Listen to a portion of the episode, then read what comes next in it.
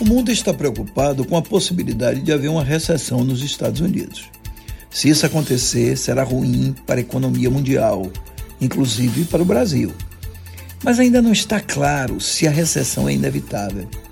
É verdade que a inflação americana chegou a 8,3% ao ano. É a maior dos últimos 40 anos. E fatalmente, o Banco Central deles, que já fez um aumento nos juros, vai fazer outro em breve. E juros altos tendem a gerar recessão.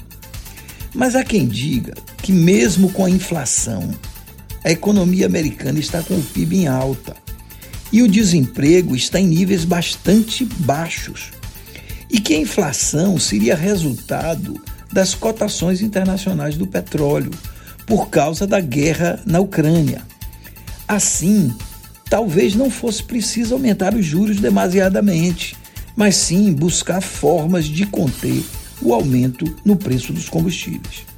Pode ser, mas outros economistas dizem que a inflação americana tem a ver com os bilhões de dólares que foram despejados na economia durante a pandemia.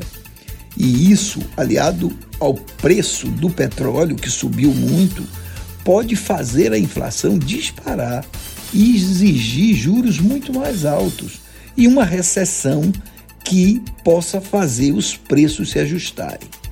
Somente nos próximos meses poderemos saber se vai haver recessão ou não nos Estados Unidos. O que sabemos por enquanto é que na próxima reunião do Banco Central americano, os juros vão aumentar e isso vai afetar o Brasil. Com juros altos, a cotação do dólar tende a aumentar.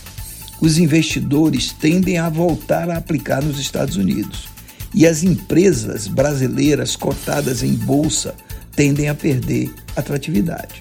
Só quem se beneficia com o dólar em alta são os exportadores. Mas ainda é cedo para traçar qualquer cenário. Vamos esperar os próximos capítulos.